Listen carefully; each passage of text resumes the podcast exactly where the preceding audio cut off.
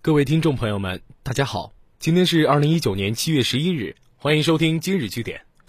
最火热的资讯、最犀利的评论、最深度的探讨都在这里。本节目由蜻蜓 FM 独家播出，喜欢的朋友可以点击右上红心收藏。最近，古装剧《长安十二时辰》正在霸屏朋友圈，同事朋友都在聊这部爆火的古装悬疑剧。故事改编自马伯庸的同名小说，讲述唐玄宗天宝三载发生在上元节正月十五的十二个时辰，也就是一昼夜的故事。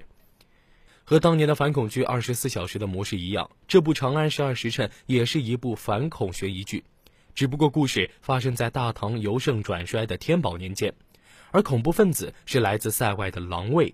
上元节前夕，长安城混入狼卫，为了打狼。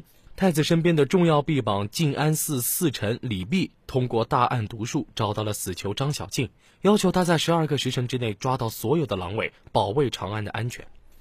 剧中不止一次提到了一个概念——大案毒术。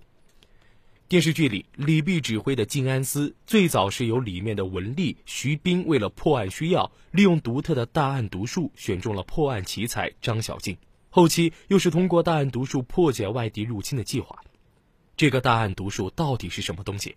真有剧中描述的那么神奇吗？大案毒术的发明者是徐冰，只是静安司一个八品主事，因为其出色的记忆力以及对术数的刻苦钻研，研究出了一套以档案数据为基础的处理事务的方法，即为大案毒术。无论是破案调查找人，甚至预言未来，都可以做到。案牍一词指的是古代办公用的文书。所以，徐斌的大案读数说白了，就是以高超的记忆力对长安各个部门过往的办事文件进行记忆、归纳、整理而成的大唐数据库。只有资源到位，大案读数才能发挥应有的作用。看到这里，你有没有觉得很熟悉？没错，大案读数就是古代的大数据技术。虽然它与现在的大数据技术有很大的区别，但在那个时候，这种方式已经有了数据分析的雏形。不过，所谓的大案读术，不过是作者为了剧情的发展以及契合时代的热点编撰想象出来的一个古代秘术。然而，在真实的唐史中，这大案读术是不存在的。在剧中的大案读书要实现起来，可比现代的大数据难多了。古代没有电话、电脑，信息传递、储存全靠人力，这就很容易出错。在勘验的过程中发现错误，也很难以更改。不过，虽然条件苛刻，对于当时的统治者来说还是可以解决的。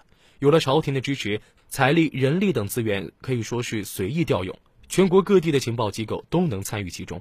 更何况，大案读术并非凭空杜撰。虽然大案读之术并非真实存在，但类似的大案读术这种模式的应用，在古代却很早就出现了。早在春秋战国时期，齐国国相管仲就通过对农业生产信息的统计分析来制定相关的农业生产政策。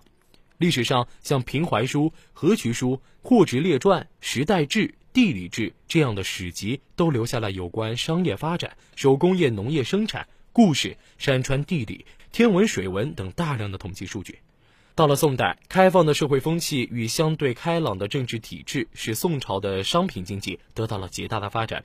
并在手工业、商业上取得了巨大的成就，经济增长迅速，商业往来空前繁茂。当时的宋朝可以称为世界上最富有的国家。历史上就有明确记载，宋代在统计方法上，除了沿袭唐代的平衡分析法，还发展了对比分析法和结构分析法等。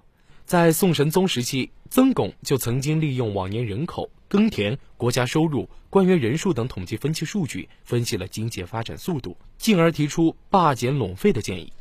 到了现代，也就延伸出了大数据。